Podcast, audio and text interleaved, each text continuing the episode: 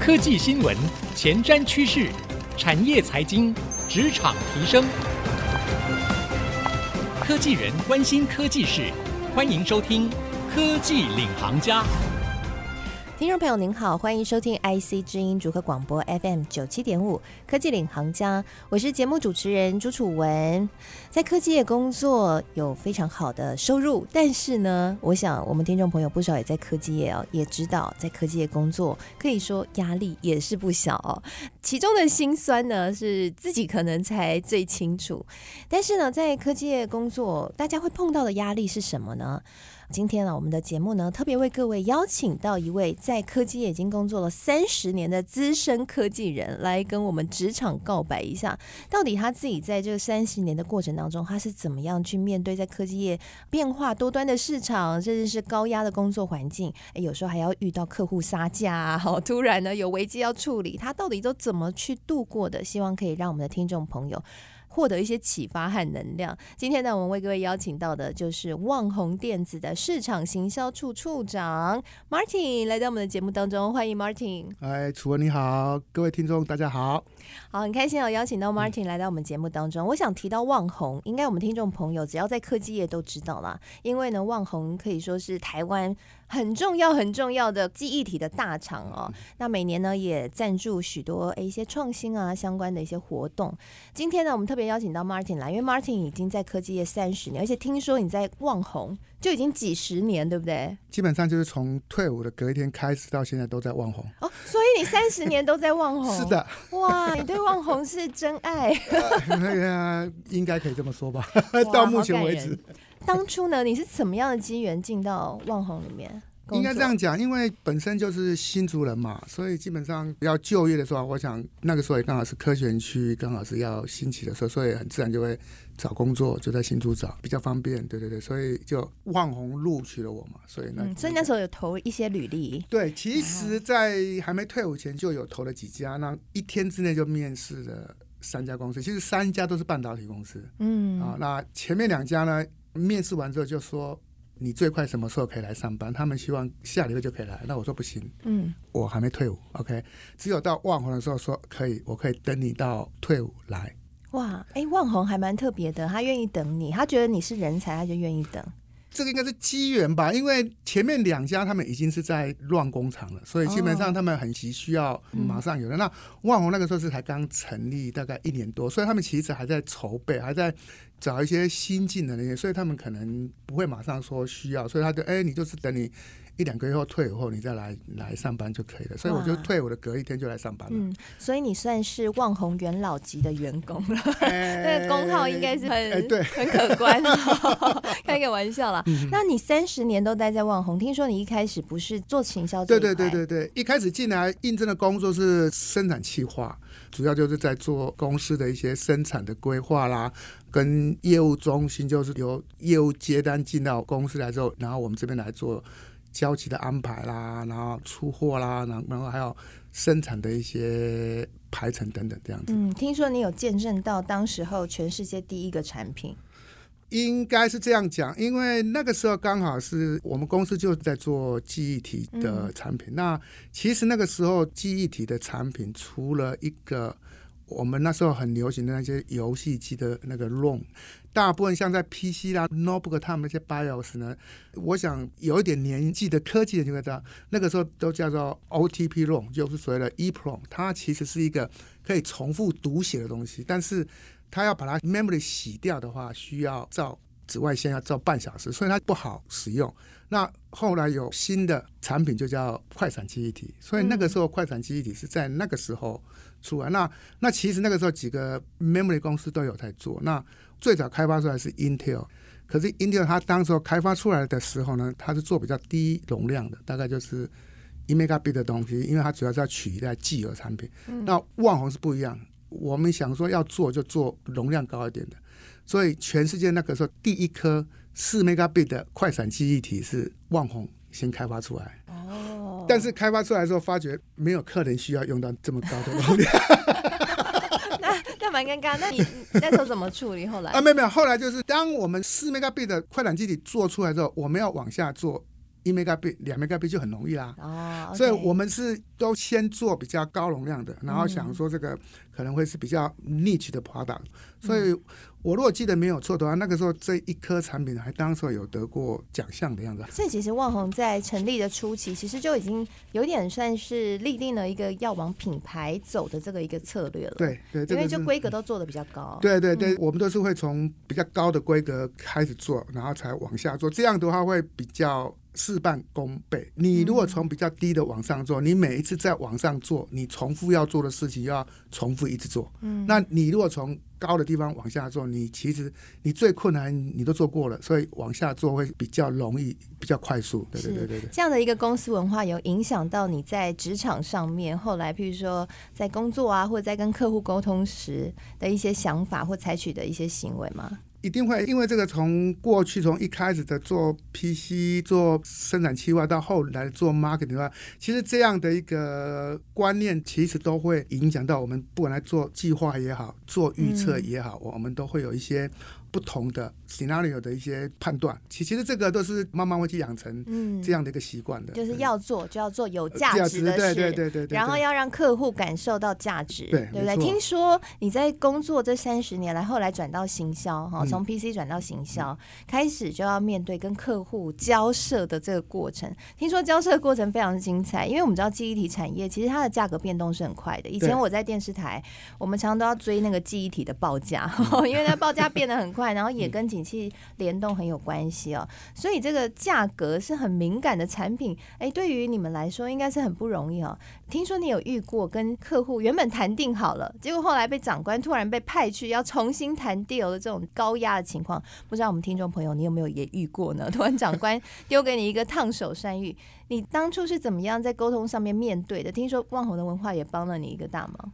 哦，对，应该算我个人的机遇也算不错了。从进到旺里面去，那从一开始就常常就是会有一些突发的一些状况，然后可以参与，所以也从这个过程中，有时候会失败，但失败没关系，失败就会产生经验，把它化成有用的经验之后呢，就下一次再来的时候就会更好。所以刚刚楚文也有讲，比如说以前已经跟客人也好，或者跟已经谈定好的一些东西，然后后来发觉说，其实这个。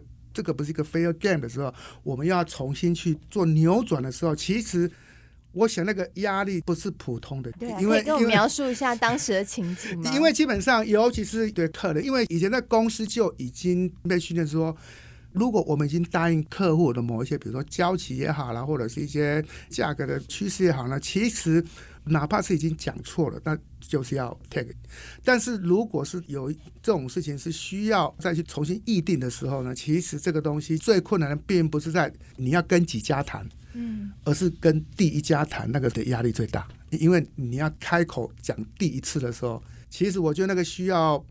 那个需要勇气，尤其客户一定会很生气啊，一定很生气。他觉得我们都签约好了，我有法律的保障，你现在又来跟我翻盘，对不对？呃，如果真的是合约已经签了，大概很难了，就我就没办法 了。所以那个 deal 是还没签合约，就口头的。对，就已经有大概口头上大家都同意了，但是可能还是发觉说，哎，还是要做一些修正。我想这个东西，毕竟如果公司内部有去做一下分析，说这个东西是需要重新去议定的话，以我现在去看，我觉得这还是应该要做的。我们可以吃亏，但是不能委屈。嗯，OK，我们可以做一些让步，但是不 fair 的 deal 能够把它转正回来的话，我觉得这个是需要的。嗯、那客人也是理性的，当你的理由或者是你说出来的东西呢，其实上经过一两次的沟通，他们应该可以理解。那当然，一开始被拍桌子一定是。会发生的，会发生的，还蛮有趣的哦。我想 Martin 刚刚跟呃跟我们分享，就是说我们科技业的听众朋友，可能你在上班的时候会突然被长官 assign 到一些你觉得啥要我来处理这种危机的任务哈。但这时候呢，很重要是 Martin 刚刚有分享。首先不要有太大的排拒，因为这可能是对公司是好的，所以要鼓起勇气。有时候只是嗯、呃、自己里面想了千百回，觉得很难，说不定呢你站上去以后，就算对方拍桌了，你也不会怎么样。要有勇气去面对，对，对，对不对？但重点也来了，就是说沟通技巧。在面对这种危机，或者说任何我们在跟客户或跟合作伙伴在沟通的时候，因为我们知道 Martin 你是在行销处嘛，好像也是几十年的经验了哈，所以在沟通上面呢是非常的厉害，也有很多的经验。那你在沟通上面，你通常都怎么样去跟不同的团队，或者说跟不同的呃，甚至是不同国家的客户哦，去建立起那样的一个信任关系？听说你有一些方法去了解他们的需求，好像是你很重视的一块，对吗？我个人的经验分享的话，就比如说，如果说像在亚洲的话，比如说你到日本或到韩国去的话，我一开始都会先了解一下这个国家的一些食衣住行的一些有趣的地方，有趣的地方也好，或历史的东西。因为有时候你在跟客人面对面在谈事情，不一定只有谈在公司上会谈东西，有时候还是会有饭局啦什么的。那我会觉得你有一点对他们国家的一些风俗文化啦，或者一些历史有一些了解，我觉得跟客人之间的关系增进的那一种速度会变得不一样，变变得不一样，而他会记得你。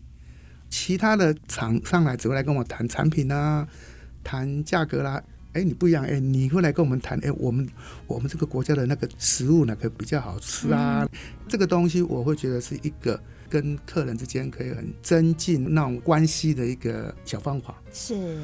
我想这个蛮重要的，就是说不是只有 focus 在正事，哎，有时候一些小提问哈，一些小问题会让对方感觉到被关心哈，有关心就有关系，对不对？有关系就有 信任感。听说这也跟这个旺宏的公司文化很有关哦。大家知道旺宏的董事长是吴敏球董事长，哎，听说呢他关心同仁的方法也很有趣哦。那休息一下广告回来，继续收听科技领航家来跟你来谈谈吴敏球董事长他特殊的这个关。关心同事的文化哦，也带动了公司的一个新的氛围。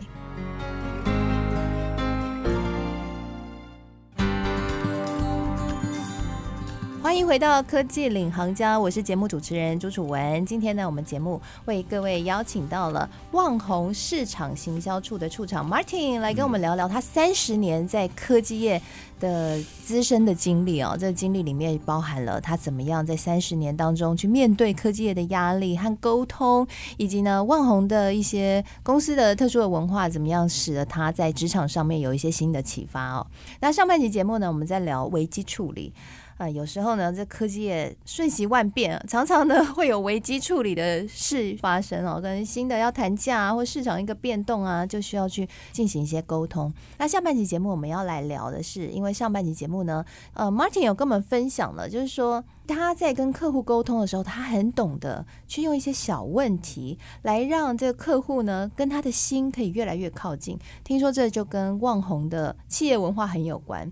我听说啊，吴敏球董事长非常热爱行销部哦，特别呢每天常常都会去行销部这边跟你们聊聊天，提一些小问题，是吗？应该这样讲，因为我们的董事长他是走动式管理，尤其是最近这几年，因为是。COVID-19 嘛，他也不能出国，所以他每天都会到各楼层走。那当然，因为我们这个楼层是我们是 marketing 跟 sales 都在同一个楼层，所以他这个是他每天早上一定要来，因为他要了解一下昨天的一些状况，然后顺便我们我们跟他报告一些市场状况啊。那他来的话，他除了听以外，他也会去分享他看到的一些事情。所以我觉得这个是一个应该大概很少有个公司。董事长可以每天来你的，听说不止来一次，对对，一天来五次，呃、最多来五次哈，大概三次大概是平均了啊。哦，三次对对对对对。然后我们董事长是每天都是在我们的餐厅吃饭，哦，所以你在吃饭呢，你会看见他在跟同事一起吃饭。听说他还会跟你们聊聊天，聊他新买的衣服这样子。哦，对，聊聊一些对对对，尤其是他出完差之后，他如果到某个他特别会去采购的地方的话，他都会来哎。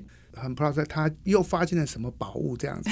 我觉得他是一个，就我们董事长 CEO 是一个很有趣的，所以就会让这个公司的气氛很不一样。就是说，哎，其实还是都有聊到正事，但是透过这些小问题，然后董事长跟你们就感觉很靠近，团队的感觉。对，对对，那他会在那个聊天的过程中，他其实会，他对 Martin 或对 Sales 来讲，他会把他的想法。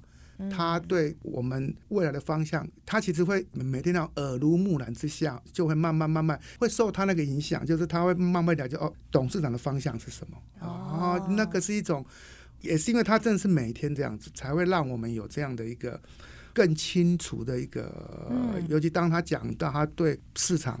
对网红未来应该要有什么样的方向，然后应该要 deliver 什么样的讯息给客户，这个是很重要的。对。是，所以就跟譬如说有些公司可能会是董事长一个命令下来，大家就跟着做事，哎，就比较不太一样。因为董事长是每天在你们 旁边跟你们聊聊衣服，完以后就聊聊接下来我们要往哪里前进。他不，他也不一定聊衣服啊，他也会聊 哪边有比较好吃的，然后你去哪里的话。他会推荐你要去哪里走走这样子，因为我觉得毕竟我们董事长是去过很多地方嘛，所以他都会给一些意见。他也很会过生活，我觉得这蛮好的。就是说，对我们听众朋友来说，就有时候我们在科技业上班，会觉得技术、技术、技术、技术是最重要的。但刚刚 Martin 分享的是，哎，有时候如果我们懂得一些聊天的技巧，或者说我们敞开心胸，哎，多跟不同的人去聊天，透过聊天来带到正事，其实它就是一个很自然而然沟通，你的影响力可能会更扩大。这也是网红的一个很特殊的。呃，打造企业文化的一个特殊性哈，就是 董事长就自己来跟你们沟通，所以 Martin 也很会跟人家沟通，跟人家聊天。可以学的就要赶快学。对对对，就聊聊聊就聊出业绩，聊聊聊危机就解除了。对，就是开诚布公了，就就是很很诚恳的，不管是对客户也好，对员工也好，对自己的 staff，其实我觉得用这种方式的话，我觉得长时间来看，你会觉得是很有帮助的。是，整个团队也会比较紧密。对对对。那听说呢，你自己带团队，除了聊天路线之外，你也是走那种非常愿意让新人有曝光机会的方式。你有一个激励团队的方法，对吗？应该这样讲，就是说。以我个人来讲呢，我是比较授权给底下的人自己做事情，因为我一直记得我去上第一堂管理课，就是从工程师变成主管的时候要去上要上课嘛。那那上很多课我都忘记了，但是我只有一句话我永远记得：当你从工程师变成管理阶层的时候，第一件事情就是要把你以前当工程师做的事情全部忘记。全部忘记啊！就是工程师在做的事情，你就不要再做了，你就做管理的事情就好了。嗯、要不然，当你在做管理的事情，你又回去做工程师的事的时候，那你底下人就没办法做事情了。所以你你就只要做管理事情。所以当上管理职之后呢，以前当工程师的时候，一天可能有超过一百通电话都会找我。当管理职之后，剩十通，那蛮好的哎、欸。对啊，因为因为就不需要找你了，因因为那九十通都是工程师在处理。所以我觉得，当你这样的时候呢。下属他就会很多事情都由他在处理，他在做，嗯、那这个就是激励他。所以我的工作现在是发现好的人才，然后 create 好的环境、学习环境、工作环境，让这些人才可以好好的发挥他的所长，然后增广见闻，然后培养出独当一面的 marketing 的人员。嗯、因为他做市场行销，最后一定是你要走去外面。嗯，因为市场行销他在讲的东西是在讲物件。他不是对人，他其实在讲一个专业的趋势也好，产品价值也好，所以基本上这个东西是一个训练上是非常非常重要。比如说我刚讲的口才的训练也好啦，所以为什么他们会希望他们能够走出去？比如说他们会训练他们去做一些 speech 啦，因为 marketing 要让一个客人觉得你们家的产品，你讲出来的产品是有价值的，是比别人好的。讲的人本身就是要让人家觉得说他讲出来就是有 value 的，嗯，要不然你一直讲好都没有用。因为我觉得这个方法很聪明哎，就是说，因为 marketing 可能最终的目标是要对客户，可以说服得了客户。对，那干脆就送这些下面的人呢，哈，直接去论坛上面演讲当讲师，先训练口条。对，然后说服底下的人，说服底下可能 maybe 也有潜在客户啊，对不对？而且这样呢，就直接马上就历练说服了，回来再说服大客户。然后基本上，我觉得他去做那个训练的时候，其实他也在训练他的抗压力，抗压力。你从一个只跟我讲话，到跟一个四五百人在讲话的那个那个场面，其实不一样。当然，第一次可能不会讲得非常好，没有关系。我我们机会很多，我们都会有不同的机会让他一直参与。我想这种机会呢，不要怕参加，而是如果有就尽量尝试。我觉得年轻人应该是要不怕失败。但如果下属失败，你会怎么去面对？因为毕竟，如果说我们给他试错的空间，给他一些舞台，哎、嗯，我觉得长官最怕的是，如果发生了什么问题，要去帮忙处理，或者说一些不可控的因素发生的话，那就会比较会造成困扰。那你自己怎么面对这个课题？我觉得应该还好，就是说，因为毕竟你请他做某些事情的时候。如果他真的没有做得很好的，那可能就是老板们他有一个风险控管嘛，对，那属于这种东西的，我想这个大概还不会影响到。所以以目前来讲的话，有一些属于比较 sensitive 的话，我们现在还是会在我们比较资深的人来上面做，那慢慢再放给几个我们观察说，哎，他可以培养的，那我们先让他做。那主要的话，我们是要让 staff 呢可以。参与各种不同的事物，让他真正去了解到，哎，他做哪一个会是让他是比较得心应手的？是，就是不要怕尝试，要尝试过后才知道适不适合嘛。嗯，这个所以这也是 网红的文化之一。对啊，就我的了解的话。在公司内部的话，如果你做某一个职务一段时间，你如果觉得你不合适，你都可以申请转调到其他单位试看看了。这个在我们公司内内部算是蛮 open 的，所以公司是蛮鼓励你们去多元的尝试，对对对对，然后也在风险控管之下，给各位就是有尝试犯错的空间，对对，这些都是 OK 的。对对，我们董事长也常常讲啊，就是说做事不要怕犯错。其实做 IC Design 也是会犯错啊，对不对？那问题是你没有犯错，怎么会做更好的东西出来？你如果都要做安全的，就没有办法激荡出一些不错的 idea 了。创新总是有风险，但是这个创新永远都是值得的哈。那我想最后是不是请 Martin 来给我们听众朋友一些。建议就针对在面对这三十年，看了科技业风风雨雨，甚至还经历过了二零零八年的金融海啸那一波啊。